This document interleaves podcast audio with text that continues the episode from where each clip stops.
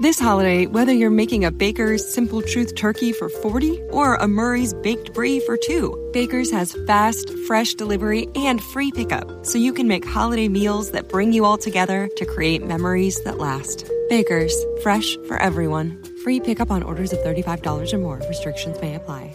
Choose from a great selection of digital coupons and use them up to five times in one transaction.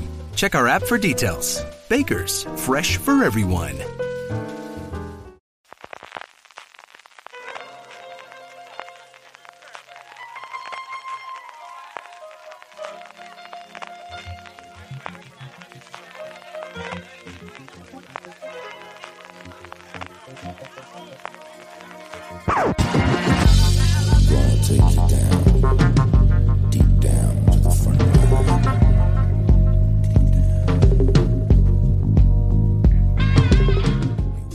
Hola a todos y bienvenidos a Fuera de Series Review, el programa de Fuera de Series donde cada semana analizamos, comentamos y debatimos sobre nuestras series favoritas. Hoy viajaremos a la terrorífica Gilead para hablar de la tercera temporada del Cuento de la Criada, la serie original de Hulu basada en la novela homónima de Margaret Atwood que a nosotros nos llega vía HBO por, eh, por episodio semanal. Yo soy Marichu Zabal y hoy me acompañan Marina Such. Hola Marina. Muy buenas Marichu, ¿qué tal? Pues aquí, recién acabada la serie. Y Valentina Morillo. Hola Valen. Hola. Yo acabé la serie hace mucho y como hago las críticas semanales, cuando se acaba la serie digo adiós. Es como cuando estás estudiando para un examen y se acaba el examen y se te olvida todo. Pues hola, vengo a hablar del cuento de la criada. Si te sirve de consuelo, yo me la he visto prácticamente toda entre anteayer y ayer, así que estoy completamente metida en el mundo de Gilead. mentalmente, ¿cómo estás, Marichu? ¿Estás bien? mentalmente estoy fatal porque llevo dos días viendo esto y por 13 razones, así que en este momento estoy terriblemente inestabilizada. Dios mío. Bueno, eh, como sabréis ya, yo creo, eh, Fuera de Serie Review es un programa en el que, bueno, hablamos de la serie unos 5, 10, 15 minutitos como muchísimo, sin spoilers. Luego viene la sintonía de la serie y a partir de ahí ya el que se quede se queda bajo su responsabilidad porque es una zona en donde destripamos absolutamente toda la serie a machetazo limpio. Así que bueno, aquellos que no habéis visto la tercera temporada, aunque se da por sentado que la primera y la segunda sí la habéis visto, quedaros unos minutillos con nosotros y repasamos un poco cómo es el cuento de la criada. Eh, la tercera temporada se estrenó el 6 de junio y son 13 episodios, así que en realidad acabó hace bien poquito. En nuestro país nos llega gracias a HBO España.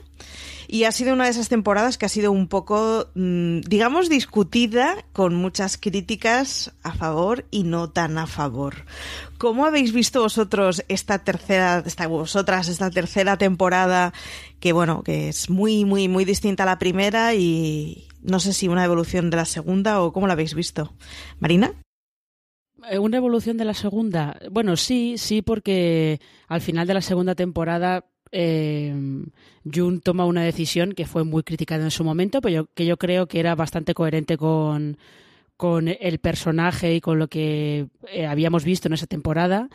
Y mm, lo que pasa es que lo que yo he visto en esa tercera temporada es, eh, es una serie que como que sus guionistas tienen claro el camino que la serie va a seguir hasta el final pero no tienen esa fecha de final. Entonces están explorando otros lados de, de Gilead o se ponen a contarte la historia pasada de otros personajes que hasta ese momento apenas hemos visto.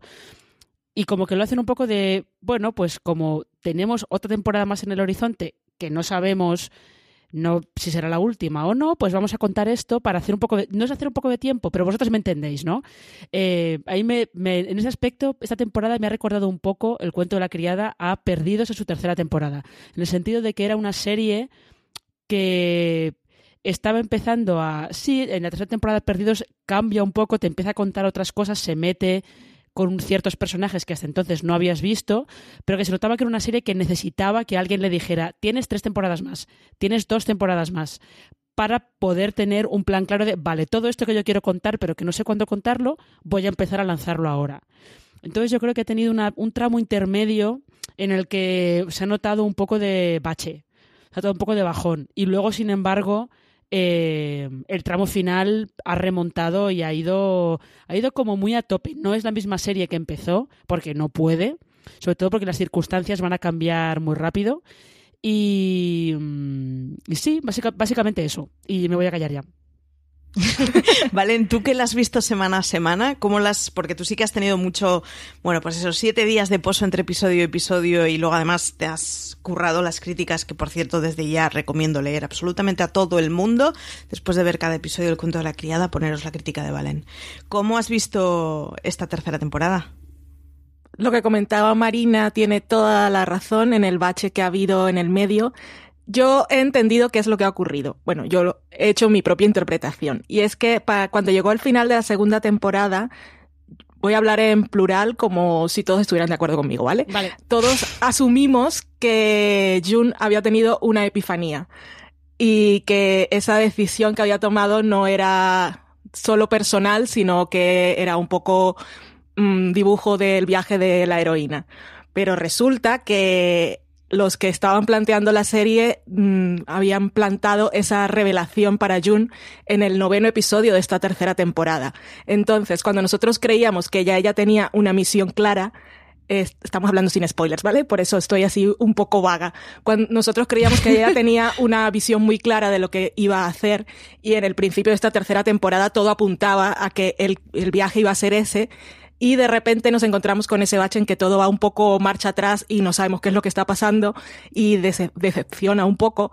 Pero es que ese momento en el que Jun comprende lo que tiene que hacer no llega hasta el noveno episodio de esta temporada y nosotros ya pensábamos que ella iba a marcha adelante.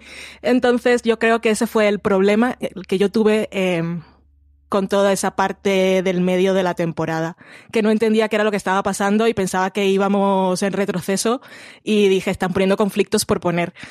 Y así es como lo he interpretado yo. La serie, si recordamos, está renovada por una cuarta temporada, de la que no sabemos si será la última o no. Eh, en vuestra cabeza, sin spoilear, más o menos, ¿cuántas temporadas le daríais de supervivencia al cuento de la criada? Yo creo que llega hasta la quinta como mínimo. Como mínimo, sí. ostras. A mí me gustaría que idealmente se acabara en la quinta. La quinta, tal, tal y como avanza la tercera temporada y teniendo también la, la experiencia de, del epílogo del libro del cuento de la criada, eh, yo creo que más allá de la quinta ya sería alargarla mucho, pero hasta la quinta yo creo que llega seguro. Os recordamos que el, el, segundo volumen, digamos, de la historia del cuento de la criada, que fue escrita por Margaret Atwood, eh, se publica ahora este otoño, ¿vale? En tú ya estás, supongo, con absolutamente todas las pre-orders compradas, ¿no? En inglés, en castellano y en absolutamente todo. Bueno, es que tengo, no la voy a comprar en inglés porque desde que tengo al compañero de sofá y de gato que trabaja en librería, pues ya me duele hacer esas cosas. Entonces se lo he encargado a él y cuando le llegue, que será antes de que se pueda vender, pues ya lo tendré. Si no, me lo compraría en inglés porque creo que va a salir bastante antes. Y bueno, esto es una precuela de la novela, pero según se ha explicado, no va a estar relacionado directamente con la serie. No sabemos si habrá algunos guiños, referencias o si Margaret Atwood en esas reuniones que ha tenido con los responsables de la serie, que ella siempre ha sido asesora, va a usar algo de, esto o no va a tener nada que ver. Para empezar, no van a estar los mismos protagonistas porque la historia creo que es 15 años después del final de la novela y va a estar contada desde el punto de vista de tres mujeres y ninguna es Jun. Habrá que ver entonces hacia qué camino va y si es por lo menos compatible con la serie o bueno, o coge sus ramales y va por sus cuentas. Pues si os parece, eh, hacemos una pequeña pausa, colocamos la sintonía de la serie y pensad que a partir de ahora sí que mmm, quien se quede aquí es bajo su responsabilidad. Empieza la zona de spoilers, así que nada, abrocharos todos el cinturón.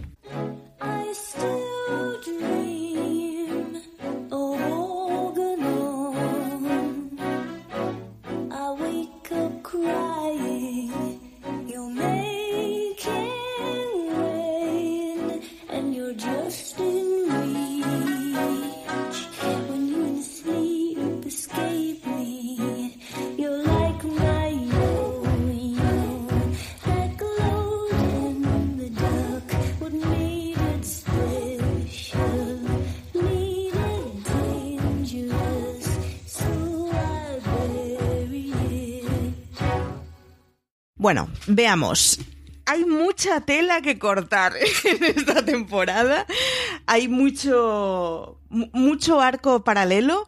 Eh, durante toda la temporada o casi toda la temporada sí, buena parte. La historia de Serena y Fred ha ido por un camino y la de June ha ido por otro, pese a que se fueran cruzando en algún momento. Si os parece, empezamos por June y por, por esa transformación de, en de Joseph que ha sufrido y, bueno, en su relación con Joseph, que ha sido un perfil desconcertante y una relación que ha tenido como muchas fases y no sabía si eran amiguis o a mi enemigos en cada capítulo que te iba tocando. ¿Cómo has visto tú, Valen, la relación entre ellos dos? Y por otro lado, el papel del propio Joseph dentro de la historia de Gilead, que es extraño. La, a mí un momento que me puso nerviosa en la temporada es esa frase que dice ella en el cuarto episodio, creo que cuando están en el bautizo colectivo de niños, y mira a Joseph y dice, no sé qué es lo que siento por, por esta persona, si es amor o es odio. Yo dije, a ver, ¿qué, qué está pasando y por, por qué camino me van a meter? Esa, esa pregunta que se hace ella misma nunca la responde, pero yo la voy a obviar y la relación con ellas, eh, con, e, entre ellos, mm, a mí no me parece tan complicada porque veo a Junes en la misma posición que ha tenido siempre y es, esta es una persona que, de la que me puedo aprovechar porque Joseph es bastante, bastante mindundi quedó bastante definido quién es su persona en el episodio en el que, antes de la traición de Serena, cuando están ahí en el bosque hablando, que hablan de ¿y qué habría pasado si, bueno, si Gilead no se hubiese formado? Y Serena dice, él, bueno, él dice, tú habrías sido una escritora famosa o, o habrías, o te habrías pasado a la televisión y tal, que es lo que ocurre en el libro, en el, sí, en la novela. Y, y decide, ella decide que esta relación iba a acabar mal siempre porque él iba a ser el hombre detrás de la mujer y es una cosa con la que, una cosa que no lleva muy bien. Es un hombre que siempre se siente masculado y que se agarra a cualquier resquicio de poder para sentirse que importa para algo o para alguien. Y por eso siempre está ahí detrás de los de Washington y él quiere ser poderoso de la manera que sea. Y la relación entre Jun y él yo no la veo tan complicada en realidad porque él se deja manipular por todos eh, hasta llegado a un punto.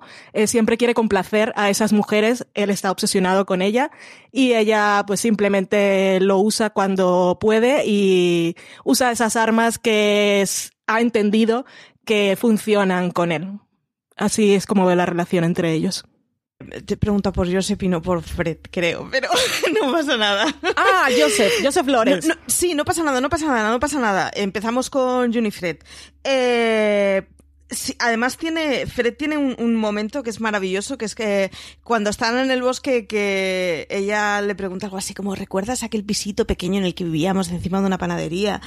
Y que, que él contesta, sí, sí, te llevaba, no sé si croissants o no sé qué le dice. de chocolate todos los días y, ah, me querías gorda. No, no quería que te mirara ningún hombre. Y es como, vale, este tío ya daba asco antes, las cosas como son. Era un, vamos, era el mismo pieza que ahora, lo que pasa que ahora tiene un entorno donde tiene más posibilidad de control, pero el pieza es un poquito el mismo.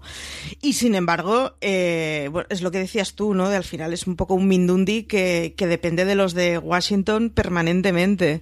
¿Cómo has visto tú, eh, Marina, a, a Fred y tanto como con Jun, que tiene una serie de frases bastante, uff, lapidarias durante esta temporada, como con la propia Serena. Pero es que Fred, eh, Fred es un poco la tónica de, los hombres que están gobernando en, en Gilead. Yo recuerdo que hace como dos o tres semanas eh, alguien preguntó por Twitter eh, no por Twitter, no. Eh, Vanessa, que es otra podcastera que tiene un podcast que se llama Tritono Podcast, que es de heavy metal y rock y cosas así, eh, preguntaba por Twitter, decía que alguien que no había visto nunca la serie le había preguntado a ella que si es que todos los hombres de Gilead eran malos. Y ella preguntaba por Twitter, eh, bueno, dadme vuestra opinión, ¿no? ¿Creéis que son todos malos? Y en realidad lo que son todos son hombres mediocres. Son todos hombres mediocres que se aprovechan de esta situación para alcanzar un poder que de otra manera no habrían podido conseguir nunca. Y mm, eh, como se puede apreciar en la política actual, eh, lo peor que te puede pasar es tener a un, a un tipo mediocre, incluso a una mujer mediocre, agarrados al poder, porque van a hacer lo que sea con tal de seguir aferrados al poder y además se creen una vez que están ahí arriba, que es lo que le pasa a Fred, se cree que es el más listo y el más, el más guay y, el, y como que lo tiene todo controlado y sigue siendo un tío mediocre. Y yo creo que ahí, por ejemplo, eh, la diferencia que hay entre Fred, entre eh, el comandante Waterford y el comandante Lawrence, es que a veces da la sensación de que Lawrence es más consciente de que él está en esa posición de poder, de que están todos en esa posición de poder, porque se hicieron unas leyes a su medida. Em, es que antes, antes hemos pasado por, por, eh, por encima de, de, Joseph y June y yo no sé si esto os pasa a vosotros o no, pero yo al principio, cuando se nos presenta al principio la casa del comandante Lawrence y cuando la vemos más esta temporada con June, a mí me, me parecía que era como una especie de versión de Jane Eyre porque eh, Lawrence es eh, Rochester. Es el señor Rochester, Eleanor es la mujer de Rochester, que nunca me acuerdo cómo se llama, que la pobre está loca, encerrada en el ático eh, y que nunca puede salir de, casa y es como una especie de fantasma que, está por allí pululando y tal. Y es un poco eso. Y realmente al final la evolución de la historia es un poco la de Jane Eyre y todo. la mujer de Rochester acaba de una manera trágica, eh, Joseph y June acaban teniendo un acercamiento distinto del de Jane Eyre, pero me hizo mucha gracia de repente encontrarle esas es como esas eh, esas conexiones. Similitudes. Sí a, esa trama con, con, esa novela. Y el caso de Fred es ese. Fred es un tío mediocre eh, que se aprovecha de que las leyes están hechas a su medida para estar él por encima de su mujer, porque sabe que, eso sí que lo sabe él, que la inteligente y la que de verdad debería estar eh, en una posición de mando es Serena. Lo que pasa es que Serena está tan amargada y tan obsesionada con que lo único que puede dar un tío a su vida es un bebé que no ve las consecuencias de lo que está haciendo para ella. Para Fred lo sabe perfectamente, pero no se da cuenta de las consecuencias que eso puede tener para ella. Sí, hay un momento, de todos modos, que estando en el bosque que dice algo así como, no, me acuerdo, sí, dice, era muy buena en lo mío, disfrutaba mucho en lo mío, pero habla de su pasado profesional, que, que ella zanja, digamos, la, el pensamiento con cómo pudiste hacerme esto, ¿no? Es el, si, supos, si supuestamente me quieres tanto y tu vida tiene tan poco sentido sin mí, ¿cómo caray me metiste en este agujero de oscuridad en el que están? Porque las, bueno, digamos, las tipas de, la burguesía de Gilead eh, siguen estando del todo a la sombra. Lo que pasa es que comen macarons, pero siguen siendo unas tipas con un margen de maniobra cercano a cero. Eh, rescatando un poco a Lorenz y al, comandante Lorenz y, a Jun, Lorenz, sin embargo, es lo que decías tú, de que parece que es un tío que es más consciente y a su vez parece que es un tío que es más competente, lo que pasa que ha decidido dedicar su cerebro para hacer el mal. Eh, tiene un tipo de relación a su vez que yo creo que es la relación que tiene consigo mismo de, tener cargo de conciencia por lo que ha hecho, pero a la vez estar orgulloso por lo que ha construido. Es una cosa un poco así de claro oscuro. Pero tiene una relación con Jun durante toda la temporada que hay escenas en las que parece que se despierta una complicidad natural entre ellos y por otro lado eh, Jun no pierde de vista, él al final eres un déspota que eres el, uno de los grandes culpables de todo lo que vivimos. Eh, ¿Cómo os ha parecido que han construido ese personaje de Lawrence, que por cierto en todas mis notas sigue estando como Josh, gracias al oeste de la Casa Blanca, no he conseguido separarlo del personaje? Eh, ¿Cómo habéis visto, pues eso, el, perfil que hacen extraño de un hombre que ama mucho a su mujer, pero a la vez que, bueno, pues no puede salir porque él será apresado, no quiere salir porque él será apresado cuando su mujer no creo? ¿Cómo habéis visto todo ese personaje que yo creo que es de los más complejos que quedan ahora mismo encerrados en Gilead, digamos? Marina. Eh, es muy, es muy curioso. Es que es muy curioso, como tú dices, que él es uno de los grandes arquitectos de Gilead, pero luego tiene, tiene como una actitud un poco, tiene una actitud un poco extraña. Es, es, es, muy... This holiday, whether you're making a Baker's Simple Truth turkey for 40 or a Murray's Baked Brie for 2, Baker's has fast, fresh delivery and free pickup, so you can make holiday meals that bring you all together to create memories that last. Baker's, fresh for everyone. Free pickup on orders of $35 or more. Restrictions may apply. Choose from a great selection of digital coupons and use them up to five times in one transaction. Check our app for details. Bakers, fresh for everyone. Si estás buscando un buen podcast de análisis y debate en tu idioma, te invito a que escuches Pulso y Péndulo. Yo soy Carlos Curbelo. Y yo soy Fabiola Galindo. Todos los jueves analizamos temas de actualidad en Estados Unidos y Latinoamérica. Fabi y yo no siempre estamos de acuerdo, pero sí tenemos un objetivo común. Queremos servir como antídoto contra las noticias falsas y la polarización. Pulso y Péndulo. Busca nuestros episodios en Apple Podcast, Spotify o en tu aplicación favorita complicado, realmente es un personaje muy complicado, porque mm, no sé si nos llegan a explicar cómo se mete él a... Él es el, ideólogo del sistema... Pues estaría por decir el sistema financiero, ¿puede ser? Sí, economía. Sí, sí. el que monta toda la economía de Gilead. No recuerdo si nos llegan a explicar cómo, lo, cómo se, cómo acaba él de arquitecto de... No, no lo explican. Entonces, la financiación de Gilead es que, por, es que tú ves que es un tío que, uno, no es religioso. Eh, dos, eh, realmente al final lo único que le mueve es que eh, su mujer pueda de alguna manera sobrevivir en ese bajo ese régimen, eso es lo único que le interesa. tres, tiene la casa llena de obras de arte, de libros, no hace las ceremonias. O sea, es, es un tío bastante, bastante peculiar, ¿no? No sé, no sé, no sabes nunca muy bien qué, qué pensar de él. Si realmente, como dice Marichu, es alguien que tiene cargo de conciencia por lo que ha hecho, pero al mismo tiempo está orgulloso de lo que ha hecho y además ves en todas las discusiones que tiene con los nuevos comandantes eh, todo lo que todo lo que él hace es como para intentar mantener o para intentar que Gilead sobreviva, ¿no? Está todo el rato diciendo a los comandantes, no te metas en una guerra, porque te metes en una guerra, nunca sabes cuándo va a terminar, no sabes cómo vas a terminar y a lo mejor te hunden y nos machacan y adiós Gilead. Es un tío bastante bastante complejo. Lo que pasa es que al final eh, al final da la sensación de que acaba ganando más el lado del cargo de conciencia. Pero el cargo de conciencia está todo impulsado por su mujer. Está todo impulsado porque ellos nunca pudieron tener hijos. Eso hizo la mujer. Eh, no sabemos muy bien qué enfermedad mental tiene, pero tiene alguna. Y, al final acaba ganando el lado de, de más de decencia, como quien dice, ¿no? Porque la escena es en la que está él leyendo en la isla del tesoro a todos los niños, está realmente muy bien.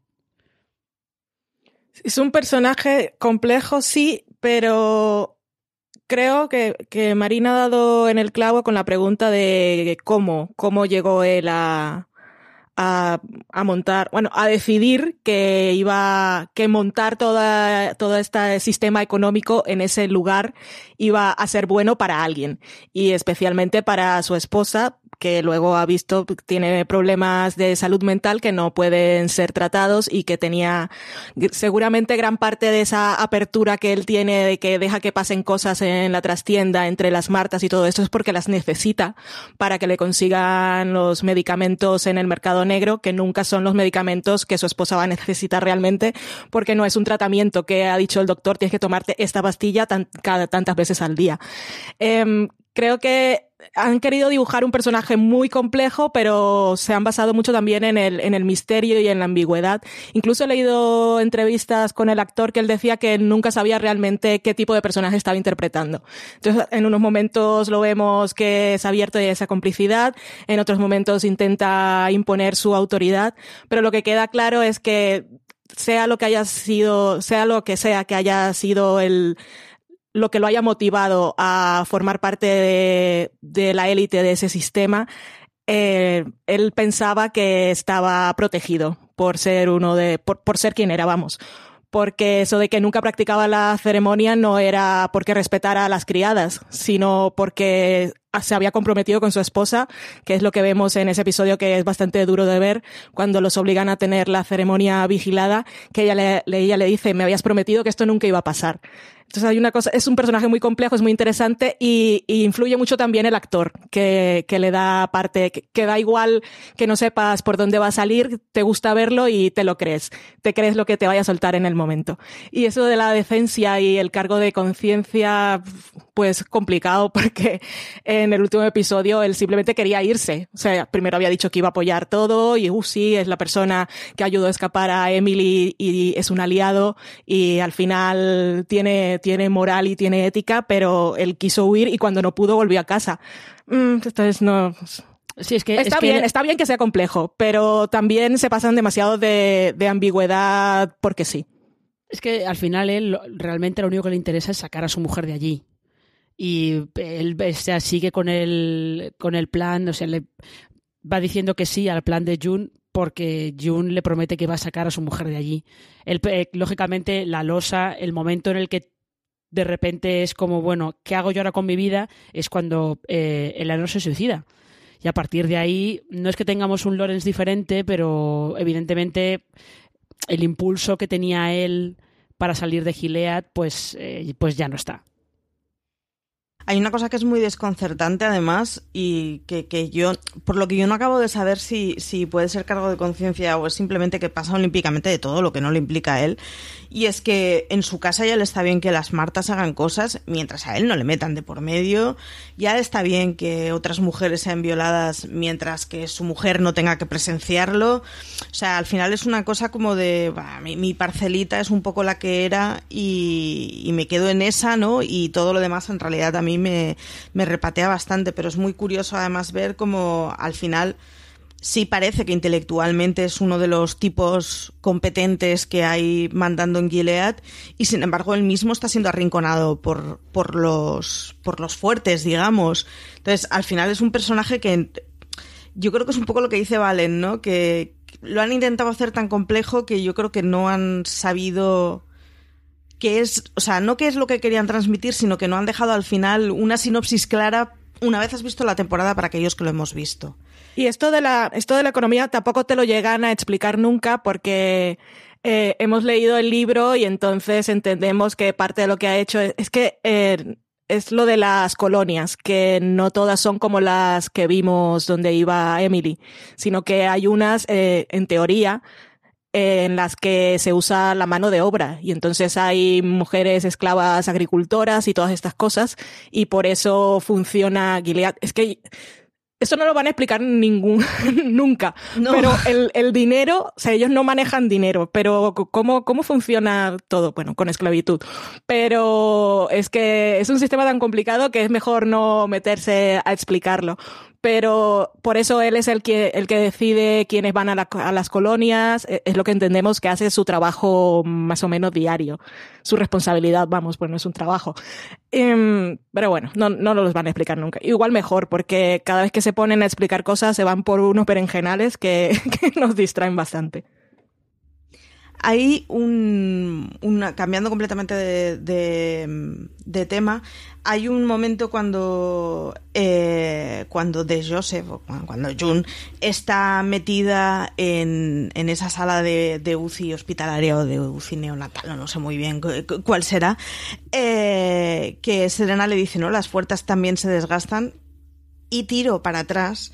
Y es que el otro personaje fuerte a su manera que hemos visto esta temporada es Natalie, con ese tercer, cuarto embarazo, no me acuerdo. Cuarto, que es el momento cuarto, ¿verdad? Que es el momento en que empieza a decaer y empieza, ni siquiera la fe ciega aguanta hasta el infinito cuando les exprimes como si fueran una naranja a la gente en general.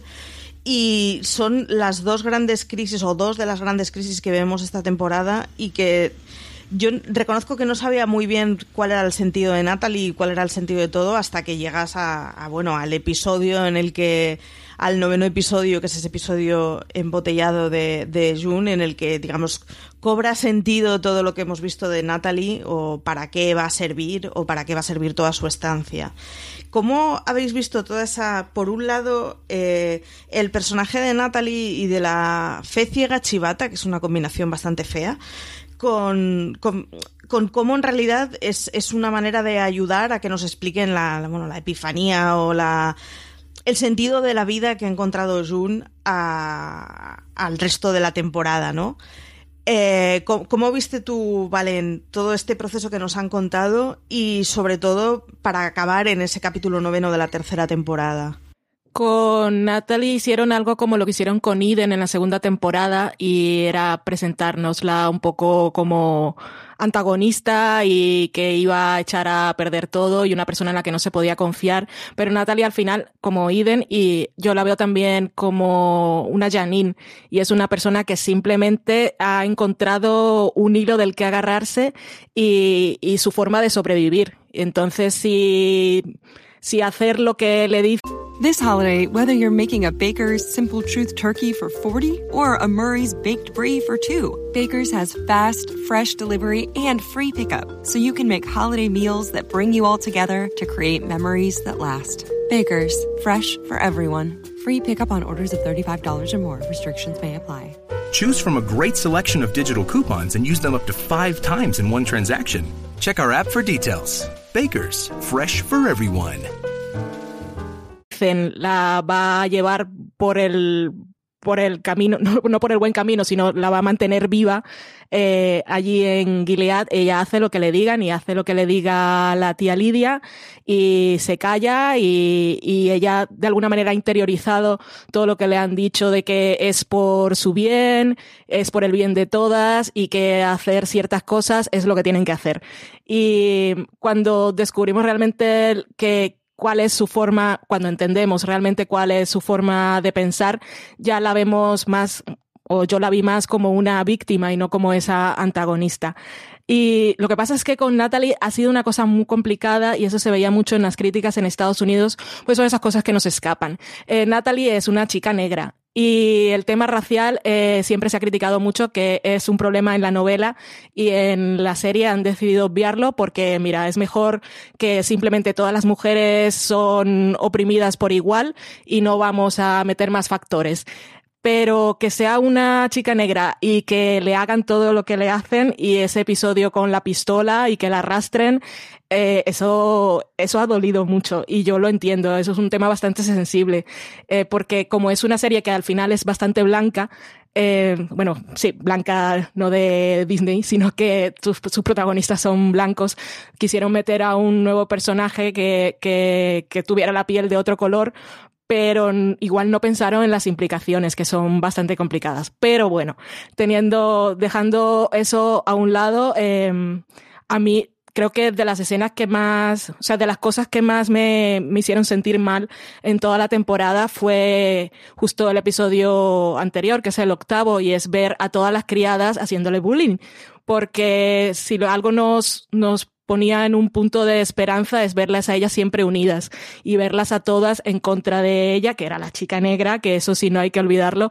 A mí eso, y, ver a Jun en ese, que estaba en un estado mental un poco eh, desbordado, pero verlas a todas eh, llevándola a ese punto de crisis, que es lo que hace explotar y, que desemboque finalmente en su muerte, eh, a mí eso me pareció bastante duro de ver. Es que, es que es bastante duro de ver, sobre todo porque es, esa fase en la que eh, Jun se dedica a pensar solamente en ella. Yo tengo que sacar, porque daos cuenta que por sacar a Hannah se lleva a, Eleanor al colegio, se la lleva de paseo por la calle sabiendo que es probable que ver a los niños eh, le provoque algún tipo de crisis o, o, algún tipo de problema. Y aún así lo hace. Y eh, con Natalie y ella yo creo que lo que quiere es como toda esta gema que tiene al principio de la temporada con Serena no le sale bien, como que busca a alguien de quien vengarse y la que tiene más fácil, es el objetivo más fácil es Natalie, que es la que camina a su lado, que ha adoptado esa esa, eh, esa manera de, o esa fachada de soy súper pía y súper devota y súper tal, y eso a Junes, vamos, se quema por dentro, y entonces lo que hace es, eh, en lugar de vengarse de Serena porque no puede, pues se venga de Natalie. Y es verdad, yo da la sensación de que es, viendo la trama eh, da la sensación de que Natalie es un colorblind casting de estos, en plan de, pues, la actriz mejor para este papel era negra, pero claro, eso implica unas, tiene unas implicaciones en Estados Unidos que probablemente ellos no pensaron hmm. en, esas implicaciones. Pero mm, al final, eh, el, el propósito de Natalie es hacer que June tenga exactamente esa revelación de, madre mía, he sido una egoísta imbécil que ha llevado a que esta chica no solamente muera, sino que durante un par de meses la traten como si fuera nada, como si fuera un envase. Eh, todo porque yo soy eh, una egoísta, vengativa, rencorosa. Y en ese momento es cuando tienes epifanía de eh, no, o sea, pelear por mí, o sea, pelear por el bien de todos es pelear por mí. Y ahí es cuando tenemos ya el clic ese en el que por fin se supone que June se va a convertir en, en esa heroína, entre comillas, que todos estábamos esperando, sobre todo cuando todas las promos de la temporada nos estaban diciendo que, que íbamos a ver una revolución. Sí, y ese depositar la culpa de June en Natalie viene precisamente después de que han tenido que tirar la cuerda para matar a la Marta que le había dicho dónde estaba Hannah. Entonces es un poco mecanismo de defensa mental, supongo. O sea, la culpa es mía, pero he encontrado a esta otra persona que fue la que dijo y voy a es a mí me gusta porque es un personaje bastante complejo y tendemos a verla como la heroína, pero verla en estas situaciones en, las que toma las decisiones equivocadas eh, y que eso pues a nivel emocional y mental le, pasa factura o le pasará o le está pasando, pero eh, eh, fue eso. Em, no solo que no podía vengarse de Serena, sino ella tuvo que tener ese momento de ha sido mi culpa esto, pero hay otra persona que tiene, tiene más, ella más. Y, joder, eso fue, esos dos episodios a mí me costaron bastante a nivel emocional. Ya, es, que esos, esos, dos episodios son, es el, el bache ese que digo yo, porque es eh, que luego tiene sentido, tiene que llevar a Juna a lo más bajo para que luego pueda, para, la tienen que deconstruir para reconstruirla de nuevo, pero cuesta un poquito. A mí, sin embargo, hay una cosa que me gusta bastante y es que incluso cuando la reconstruyen no, no es un ser de luz. O sea, June ha dejado de ser un ser de luz. Es una persona que se... Ha... Eh, puntualicemos, nunca fue un ser de luz. O nunca fue, exacto. Pero, pero bueno, es una persona que, que se pone un arma en la mano y amenaza a una chavala de 10 años.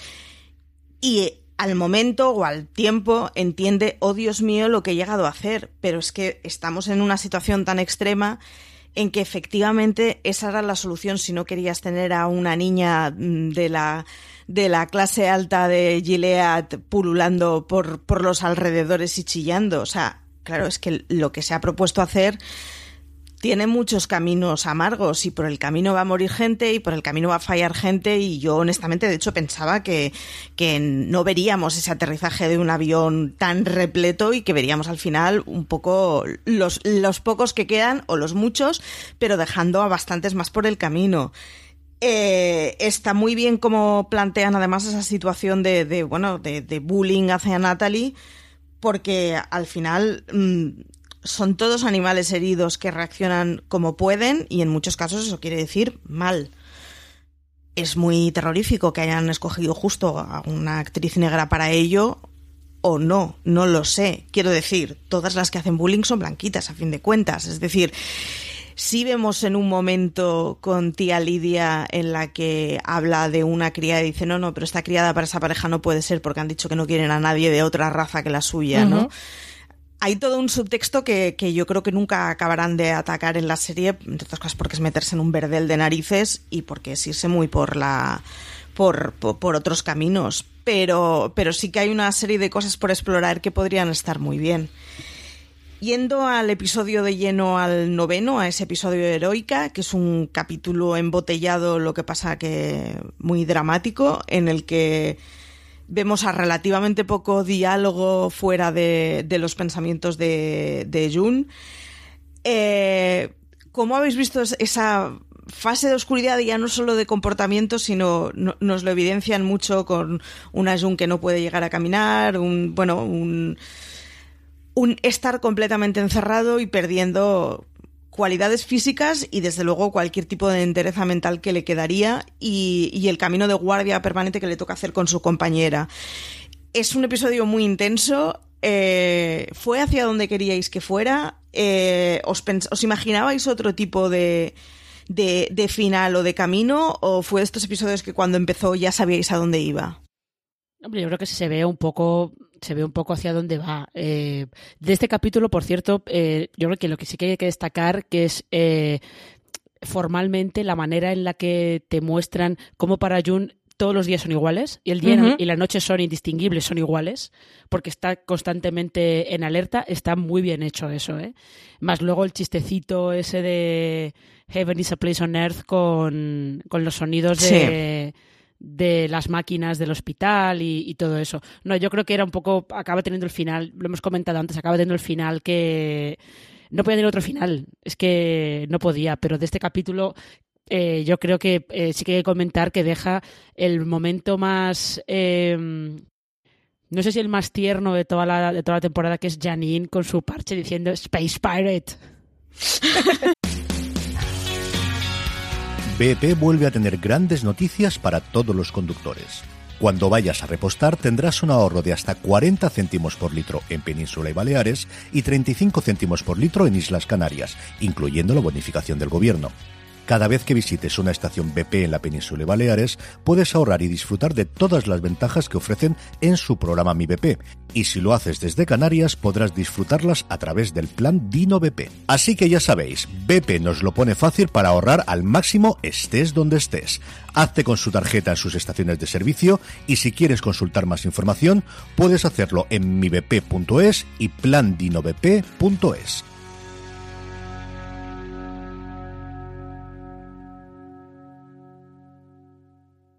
This holiday, whether you're making a Baker's Simple Truth turkey for 40 or a Murray's Baked Brie for 2, Baker's has fast, fresh delivery and free pickup, so you can make holiday meals that bring you all together to create memories that last. Baker's, fresh for everyone. Free pickup on orders of $35 or more. Restrictions may apply.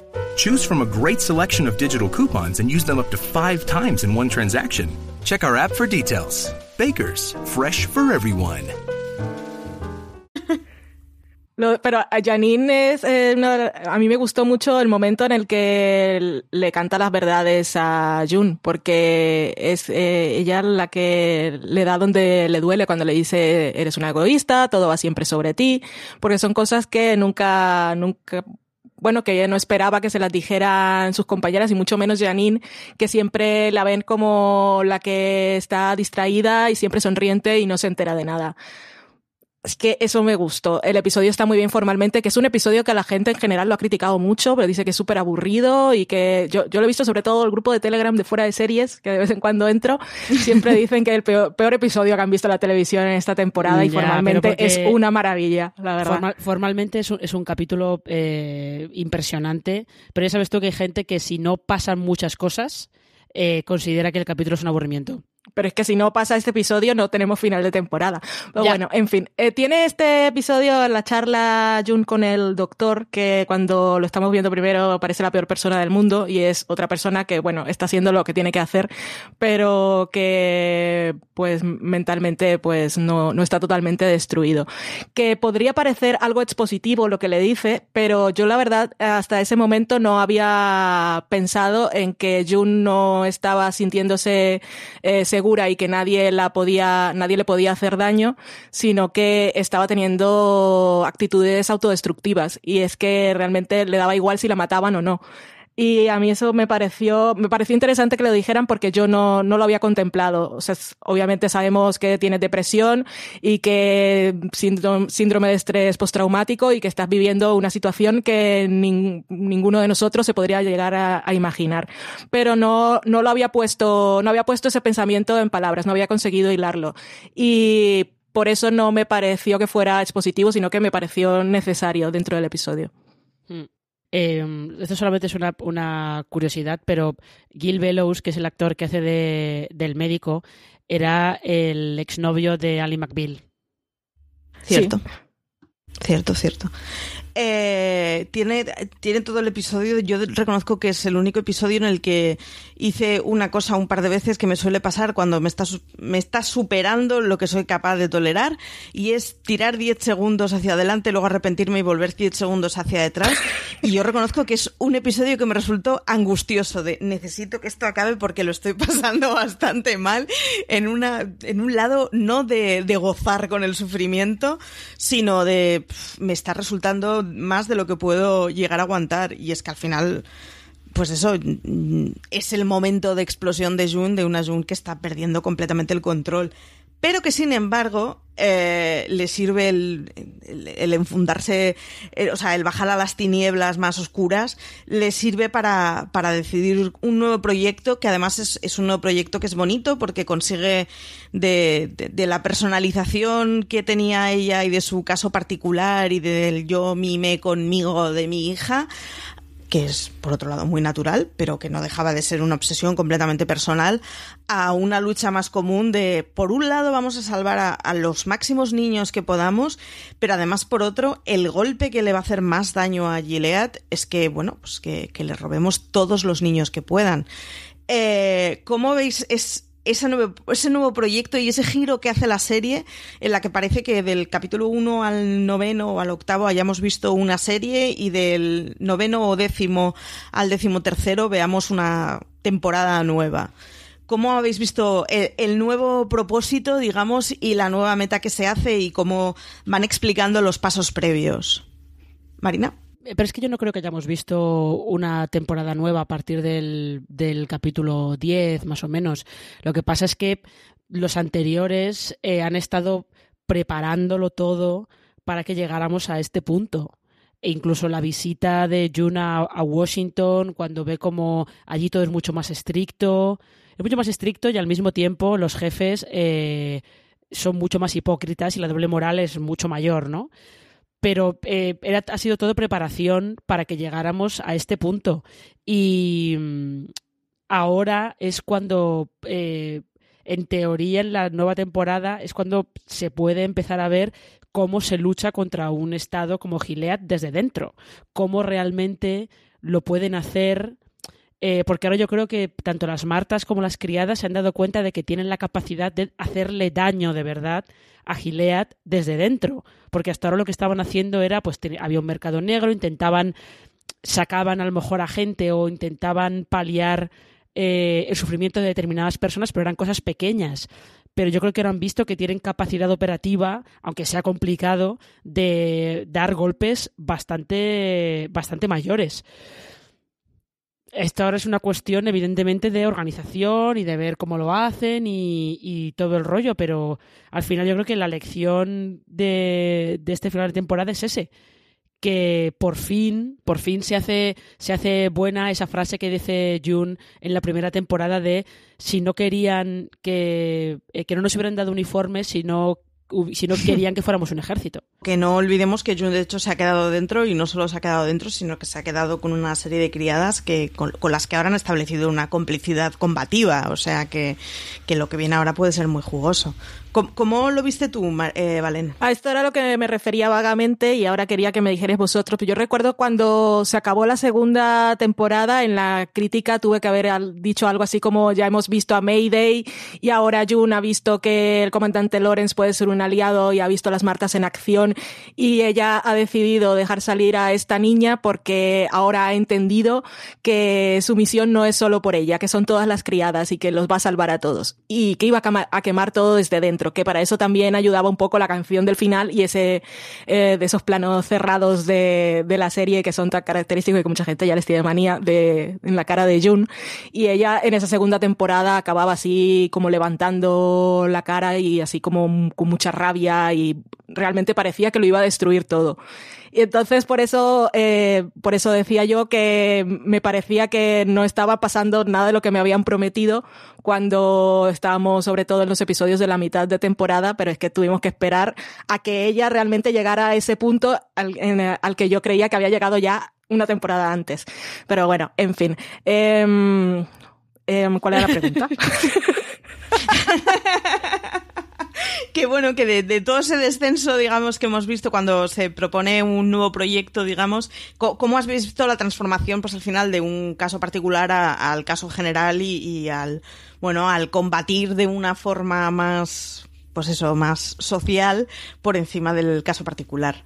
Pero vamos. Vale, pues eso, eso era lo que queríamos ver y, lo que necesitábamos nosotros como espectadores, pero también la serie. Necesitaba ese punto de realmente podemos hacer algo, eh, lo, lo, hacemos y ya vemos, fue un poco. Y les ha funcionado y nos ha dejado a Jun en el punto, el final es bastante como un soldado. O sea, hemos visto a Jun pasar diferentes etapas y ahora está en la etapa de soldado de guerra, como la llevan sus compañeras en, en la en la camilla está improvisada. Y, y nos esperan cosas bastante complicadas eh, para, para lo nuevo. No sé si me estoy adelantando, Maricho. ¿me no, dices no, sigue, tú? sigue, tira millas. que eh, ha sido muy emocionante ver a todos esos niños salir de Gilead y, y, llegar a Canadá, pero a ver cómo lo maneja la serie, porque está muy bien estos niños, son muchos niños y Gilead es un batacazo, pero de todas formas hay unas cosas ahí legales. Estos niños, ¿de quién son hijos? Eh, pueden ser hijos de realmente de los comandantes o no, que sabemos que no, pero ellos tienen que seguir todo un proceso eh, de un proceso legal. Y supongo yo que iremos también a, una guerra, porque a Nick no lo hemos visto el resto de la temporada. Creo que leí que habían rodado algunas escenas con él que al final las cortaron, pero es que él desapareció eh, desde que lo vimos que estaba saludándolo lo estaban saludando su, sus soldados. Eh, no sabemos qué está haciendo. Si yo pensaba que iba a aparecer en el último episodio, pero me parece bien que, que no, porque era, era más lío y había que centrarse en el trabajo de ellas. Eh, y no involucrarlo a él, pero a mí me parece que puede ser, va a ser una temporada muy emocionante, quiero verlas mucho en acción, pero también va a ser todo más complicado, también van a más las medidas de seguridad y, y a ver cómo se maneja todo ese proceso internacional. Hay una cosa que hemos visto en esta temporada que es el viaje a Washington, en donde si Gilead pensábamos que era un sitio incómodo para vivir, espérate que te vamos a enseñar cómo funciona la capital, con esas criadas directamente, pues ya no solo que llevan velo, sino que algunas de ellas, o por lo menos la que vemos la boca, está cosida con unos aros mmm, horrorosos. Yo para empezar lo primero que pensé es estas mujeres que encima que hacen comer con sondas, porque... Que son, son explicó después el, el showrunner que no, no eran fijos, que se podían quitar. Ah, Era vale, de como para, no puedes abrir la boca, no, no digas una palabra delante de mí, tienes prohibido hablar, pero que, porque la gente se preguntaba, ¿qué comen? ¿Comen todo líquido con una pajita? pero no. vale, o sea, bien, vale, no, no, es, es un proceso entonces muy humanitario porque les permiten aún comer bocadillo de chopper, vale, vale. Sí, sí, sí, sí. sí. Eh, pero sí que vemos que es un Washington mucho más radicalizado que, que, sin embargo, está dejando que se empapen todas las demás ciudades. Y es una de esas cosas que no parece que a Serena le genere especial ilusión, no parece que a la tía Lidia le genere especial ilusión. De hecho, mmm, está esa cosa súper hipócrita de cuando están en el bautizo que la tía Lidia, Lidia se, se dedica a dar unos guarrazos alucinantes con el bastón a, a Jun porque, bueno, por, por, porque se ha revelado y todo el mundo les mira mal, que es como, bueno, ¿cómo creéis que habéis convencido a todas estas mujeres para que sean esclavas sexuales? Con palabras amables. Pero, pero sí que vemos como que hay una sociedad que de alguna manera le parece que las nuevas corrientes pues están siendo demasiado estrictas, pero que sin embargo son las que van a venir. Eh, y eso nos lleva a, al papel de Serena y a Fred y a, bueno, a cómo es una historia de, de una ruptura que pasa por, por muchos claroscuros y por momentos en los que parece que se están uniendo y por momentos en los que parece que Serena quiere tener independencia y pasamos por otros en los que parece que Fred vaya a querer huir con Serena o que por lo menos vaya a querer apoyar a Serena. Eh, ¿Cómo habéis visto todo ese capítulo de en su excursión y el proceso de liberación que, tiene Serena, de liberación personal, digamos, o sí, de, de, liberación de su alma? Eh, en el momento en que salen de, del Estado y entran en Canadá. ¿Cómo habéis visto toda esa historia de la ruptura? Y sobre todo si os parece que ha estado bien contada y o ha sido muy bueno, de esquinas en esquinas sin saber por dónde íbamos. No, yo, creo que sí que ha estado. Yo creo que sí que ha estado bien contada. Lo que pasa es que ellos han tenido menos peso en esta temporada. Pero a mí me da la sensación de que cuando Serena quema la cama, eh, ella ya tiene muy claro que, eh, que no quiere saber nada más de Fred. Lo que pasa es que no puede despreciarlo tan alegremente porque lo necesita para estar en Gilead. Eh, fijaos que cuando se va a casa de su madre, su madre le empieza a decir que qué hace, que qué va a hacer, qué va a hacer ahora ella sin un hombre tan poderoso a su lado, cómo se le ocurre semejante idea de, de separarse de él. Pero yo creo que ella en ese momento lo tiene ya muy claro. Lo que pasa es que luego tenemos que Serena está consumida por el deseo de tener, de tener, de reencontrarse con, con Nicole, porque, ella considera que es su bebé. O sea, ella, a ella no se le pasa por la cabeza que, que en realidad no es hija suya y que, bueno, que puede haber ciertos problemillas en Canadá, vamos a dejar en problemillas, en Canadá con su propósito y su creencia de que tiene derecho a ser la madre de, ese bebé. Y está obsesionada. Ya, ya, sabemos desde el principio que es lo único en lo que piensa. Pero yo creo que desde el momento en el que quema la cama, eh, Fred está sentenciado. Lo, lo que pasa es que Serena pues necesita necesita cierto tiempo para ver cómo lo puede hacer. En un principio cree que Fred le puede ser útil para recuperar a Nicole, luego se da cuenta de que no, de que como hace siempre, Fred solamente piensa en sí mismo. Pero me parece que, vamos, la ruptura estaba anunciada desde el primer episodio. ¿Vale? Eh, sí, Marina, Marina, lo ha dicho bien. Yo estaba, estaba pensando en otra cosa y es que Serena también es un personaje muy complicado y es un personaje muy chungo. Y yo eh, reconozco que siempre quiero que ella sea una cosa que claramente no es. Y en el momento en el que traiciona definitivamente a Fred, eh, yo eh, algún trocito de mí ingenuo y, muy angelical esperaba que realmente lo estuviera haciendo por las razones que yo pensaba que lo estaba haciendo y simplemente lo estaba haciendo porque quería estar con la niña que es la única cosa que le importa en el mundo. Y bueno, está bien que sea, que sea así porque necesitamos ese personaje que sea total, totalmente opuesto a lo que nos gustaría que fuera y por ello fue tan gratificante y satisfactorio el momento en el que va el señor Mr. Coconut Trison y hace que le quiten a la niña de las manos y le dicen, le, canta, bueno, le lee la carta de, de, cargos que son bonitos, eres responsable de violación, que es una cosa que, bueno, que ya, ya, había, ya había ido probando ese amargo sabor de, de real, cuál era la realidad que, le, que la iba a esperar allí en Canadá. Iba a ver a la niña siempre acompañada por una supervisora que le iba a decir, no le digas que eres su madre porque la vas a confundir y ya ya, estaba sintiendo cómo estaba perdiendo todo el, el, hilito que la unía al poder pero ese batacazo definitivo, esa puñalada, a mí fue de... Casi, casi me emocionó más que ver a los más de 50, 60 niños que aterrizaron en Canadá. Es, una, es que es una puñalada, es Fred diciendo, yo me, yo me hundo, pero yo te arrastro conmigo. Sí, de hecho, Fred es el señor que se ha dedicado a dar lecciones de moral a June sobre eres una egoísta y su primer resorte cuando le apresan es decir, oh no, amada mía, tú libérate y el segundo es vas a ver, o sea, te voy a dar lo que pueda y más. Es lo mejor que ha hecho Fred en toda su vida, ¿eh? creo, traicionar a Serena. Sí, también, también te lo digo. Yo reconozco que es uno de los personajes que más me gusta de la serie, el de Serena, y, con diferencia. Y además me, me, hace tener cosas muy incómodas, y es que siempre decimos, o se dice mucho, y yo lo creo muchísimo, es que la vaca es de donde pace y no donde nace, ¿no? Y es una mujer a la que durante nueve meses eh, se le ha dicho, esta va a ser tu hija, una cosa que lleva años explicándole que su finalidad en la vida tiene que ser darle hijos a Fred y hacer una buena familia de alta alcurnia.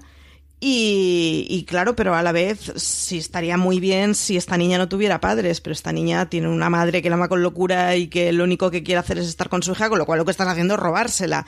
Y dejémonos de moralinas. Pero genera esa sensación contradictoria de bueno, ya, pero ¿qué alternativa tienen las mujeres como Serena en una, en una sociedad así? Y es que, pues eso, querríamos que todas fueran unas revolucionarias, pero no, sé muy bien cuántas valdríamos para ser realmente revolucionarios.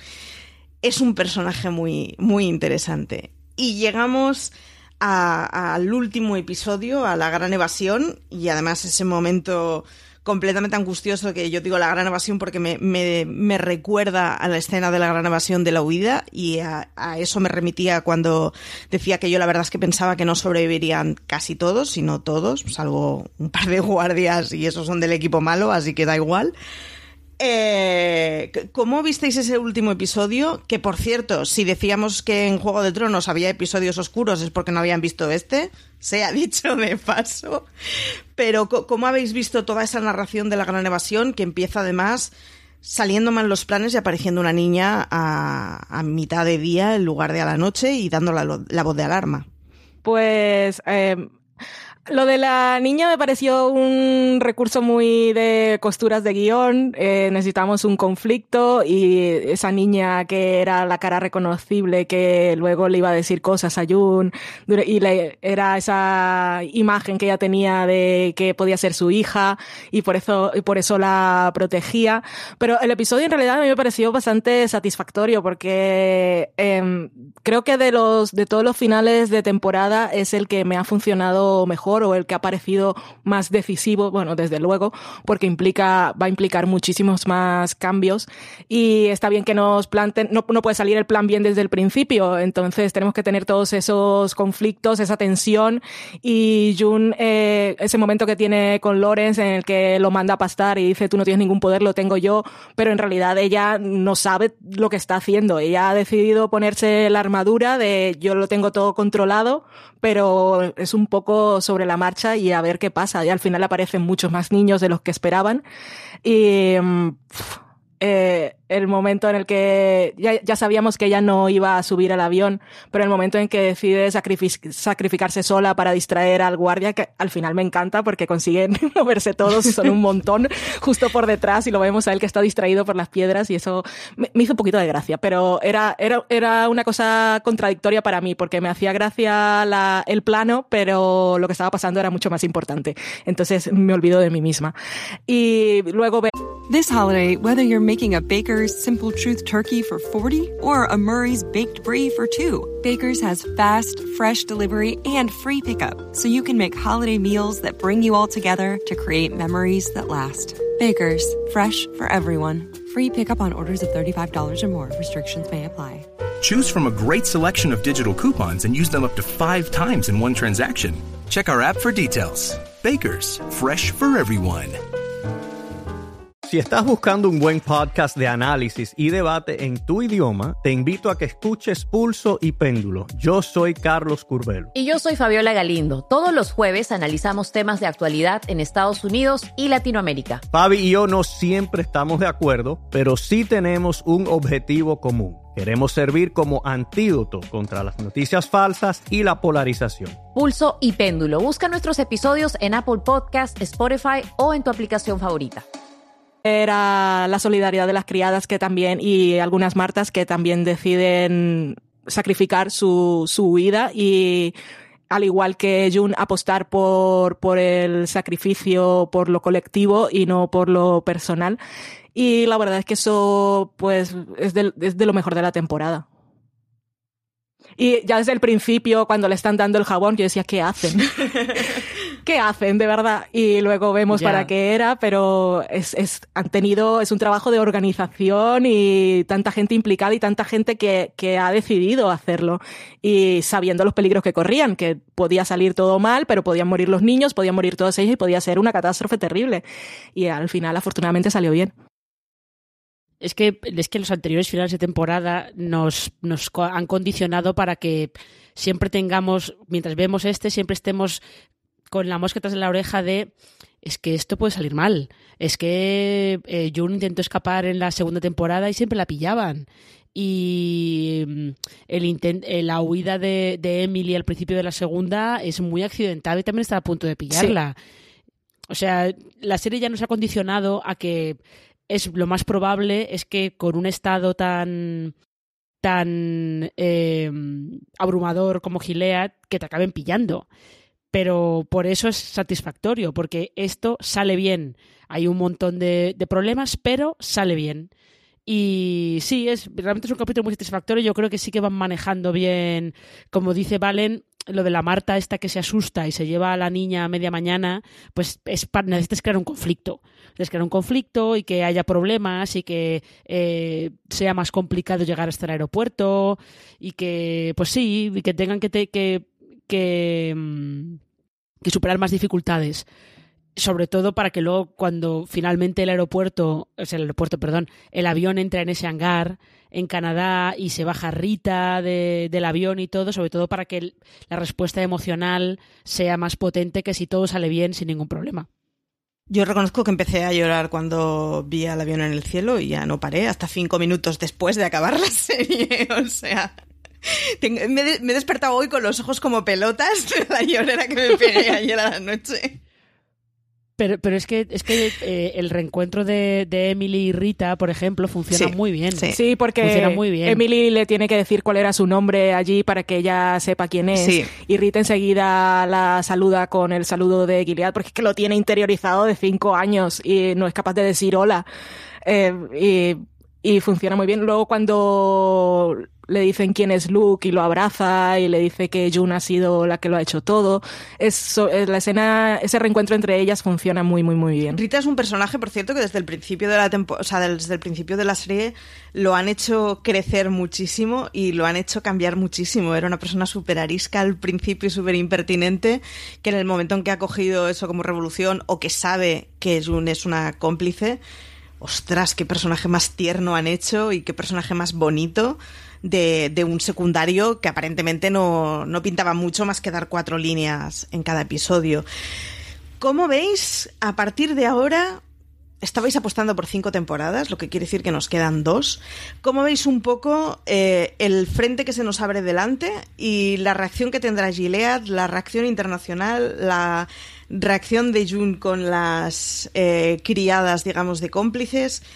¿Qué, esperáis o qué os imagináis que viene ante nosotros en, digamos, por lo pronto, una cuarta temporada?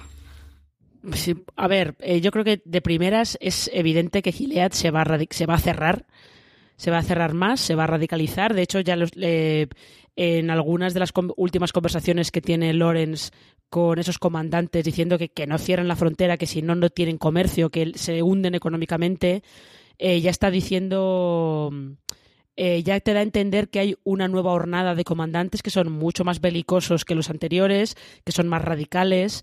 Eh, yo creo que esto es un poco. Eh, da la sensación de que es un poco lo que ha pasado en otros, en otros países en los que entran regímenes fundamentalistas, tipo Irán, por ejemplo, que a lo mejor al principio sí es estricto, pero bueno, tiene una fase como de vamos a intentar play nice, como dicen los yankees, vamos a intentar llevarnos bien a lo mejor con el resto de países y tal, y luego llega otra nueva de dirigentes mucho más que ya han crecido en ese en ese régimen y son más de no, no, no, no, no, nosotros vamos a imponernos por la fuerza y se va a hacer lo que nosotros digamos. Y da la sensación de que esa es la etapa de Gilead en la que vamos a entrar en la cuarta temporada. Y lo que será interesante ver es cómo se mueve esta red de criadas y de martas en un estado bastante más opresor, yo creo que más que opresor, bastante más policial que el que han tenido hasta el momento. Eso, eso por un lado. Y luego es que es un poco complicado hablar de esto sin hacer spoilers del epílogo del cuento de la criada, del libro. Eh, pero hay una sensación de que ese es el gilet que vamos a ver. Y luego, evidentemente, los niños son eh, una bomba diplomática tremenda sobre todo porque veremos cómo afecta, no solamente a los niños, sino cómo afecta el juicio de los Waterford. Que eso va a ser interesante verlo también. Cómo afecta, porque el juicio de Sena a lo mejor no tanto, pero el de Fred Waterford va a ser muy, muy mediático. Con lo cual veremos qué pasa con la, eh, cómo ve la comunidad internacional a Gilead, que eh, Fred también comenta en algún momento que lo que ellos pretenden es que la comunidad internacional lo reconozca como un Estado soberano y la cosa se va a empezar a poner complicada. Va a haber bastante tensión, yo creo. Sí, va a haber mucha tensión y a nivel diplomático va a ser a ver, a ver cómo lo plantean porque es bastante complicado todo todo todo lo que tienen para trabajar. También vamos a ver aparte de bueno, vamos a ver lo digo como si estuviera escribiendo el guion. Eh, supongo que vamos a ver aparte de ese Gilead más más controlador el que ya no vamos a tener avión para que la gente escape porque van a cerrar las fronteras definitivamente. Supongo que también entonces empezarán a verse problemas de abastecimiento Em, a ver qué pasa, pero es que a nivel diplomático es una cosa bastante complicada. Y también tenemos a un montón de personajes que están en Canadá. Entonces ahora supongo que se va, a, aparte de todo el juicio de Fred, y que también espero que sea un juicio bastante hiriente para Serena, porque él es el comandante, pero tengamos en cuenta que ella es una mujer. Entonces también será víctima de, de las acusaciones más terribles y la, la opinión pública la va a detestar. Eh, y a Rita la tenemos allí para, para ofrecer eh, declaraciones muy pertinentes y muy cercanas y muy veraces de lo que ocurría en esa casa, que aparte de todas las violaciones continuadas e institucionalizadas, eh, el maltrato, pero también tenía una criada que se había suicidado, un montón de cosas, eh, y se hablará de lo de Jezebel, y, pero es que juicio internacional de esto es que puede acaparar no sé cómo van a distribuir eh, las tramas, porque tienen que seguirlas las dos y a ver cómo, cómo se recompone ese Mayday, esa, esa resistencia que apenas se estaba formando y cómo se recompone ahora para luchar con una cosa mucho más complicada y opresora de lo que tenían antes. Nos hemos, perdón, nos hemos tenido que dejar muchas cosas por el camino, como mencionó ahora Valen, eh, el Jezabel, hemos tenido que mm, obviarlo por cosas de tiempo.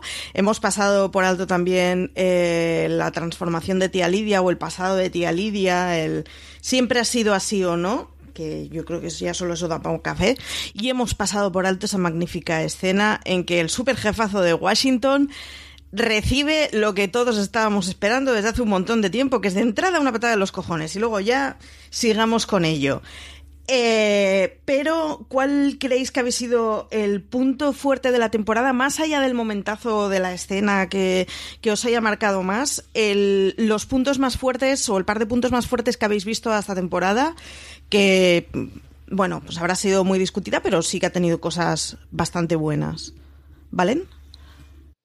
Em, Puntos fuertes, casi todos están en los últimos episodios para mí. Eh, para mí, momento de la temporada es cuando Serena lleva a Fred a la boca del lobo y queda demostrada su traición y Mr. Coconut and Trison le lee su carta de crímenes y él está súper confundido y en ese momento no sabe que es Serena la que lo ha entregado. Yo ese momento lo disfruté muchísimo.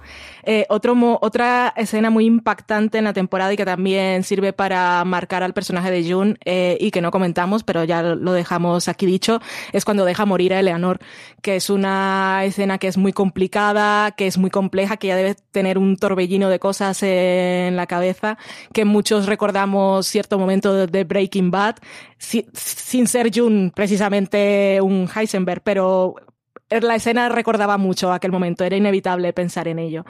Y yo creo que para mí esos dos momentos y, y cuando June mata a Winslow, pero no solo eso, sino todo el trabajo de, que hacen las criadas después, ese final de episodio es maravilloso con la música y todas trabajando, eh, limpiando limpiando cada rastro y metiéndolo a la hoguera, eso fue maravilloso y satisfactorio.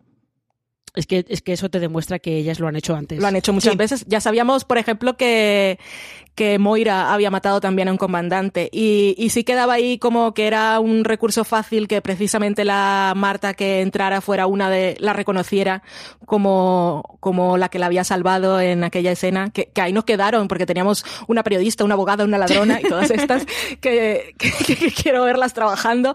Pero parecía un recurso fácil, pero es que yo realmente creo que cualquier Marta que hubiese entrado ahí la habría ayudado porque están viendo basura todo el tiempo y ninguna puede valorar más la vida de un comandante de mierda, perdonadme, que cualquiera, que la vida de una mujer como ellas. Pero verlas así trabajando tan efectivamente eh, fue, a mí, a mí eso me puso los pelos de punta, me gustó mucho, mucho. Con qué naturalidad. Pero es que Ya, pero es que además Winslow representa la doble moral sobre la que se asienta eh, Gilead la encarna, pero totalmente, porque es un tío que para dominar a todos los que están por debajo de él utiliza esas, esas eh, tácticas opresoras, esas, esas eh, reglas mucho más estrictas, pero luego él hace lo que le da la gana. Sí, y por otro lado tenemos un problema de fertilización en la sociedad, pero dadme a mí 200.000 hijos, que es como, bueno, pues igual reparte entre familias. Quiero decir, ni siquiera estás creyendo en esa mm, sociedad perversa que estás generando, porque a fin de cuentas podría repartir un poco los hijos entre todas esas familias, aunque sean las de buena clase. Vale, aceptemos tu código ético. Eh, pero es que ni, ni siquiera entre tu código ético estás siendo un poquito coherente. Ay, a mí también tengo curiosidad por ver cómo, cómo se reestructuran las familias de Gilead cuando, cuando muere uno de ellos. O sea, que esa esposa sabemos que no sirve para nada. ¿Tendrán que casarla con otro comandante o, o qué pasa? Bueno, lo primero que dice es que si me quedo sola me quitan los hijos. Ya. Sí. ¿Cómo has visto tú, Marina, no, tanto la temporada, sino pues eso, uno, algún hito específico o los puntos fuertes que crees que hayan sido esta temporada? Eh, yo estoy con Valen, casi todos están en los últimos en los últimos capítulos. Lo que pasa es que sí creo que es eh, merece la pena destacar esa discusión que tienen June y Serena delante de, de lo que queda de la estatua de Lincoln en Washington, en la que se lanzan las dos las verdades a la cara. Eh, y luego, sobre todo, eso, eh, toda la parte final, y es que de verdad que eh, la escena de repente, o sea, la escena en la que Lawrence les está leyendo la isla del tesoro a todos los niños es eh, está muy bien, es como un momentito así como de, no de paz, pero es como un momento en el que todas creen que todo ha ido mal porque la casa está oscura, la puerta trasera sí. está abierta y es como, ay Dios mío, se nos ha ido toda la mierda y se encuentran el salón repleto de niños y a Lawrence leyendo la isla del tesoro y todos allí como súper interesados. Pero esos niños flipando eh, porque nunca han escuchado una historia como esa. Claro, es que todo lo que han escuchado sí. es historias de la Biblia. Y yo que me de, de niña y adolescente me leí la Isla del Tesoro como unas 15 veces, pues doy fe de que te quedas completamente pegado. Eh, yo, por mi parte, creo que los dos puntos así fuertes que le encontrarías, la, el salto de escala, el que sea. O sea, Jun ha pasado a ser completamente una tipa con actividad en lo local, ¿no? O sea, el hundir a Gilead desde los hijos de, de Gilead para jorobar absolutamente todo el mundo con, con, una escala mucho mayor, a mí me parece una maravilla de transformación. Y lo otro, eh, me parece muy emocionante el equipo transversal que están haciendo entre mujeres oprimidas.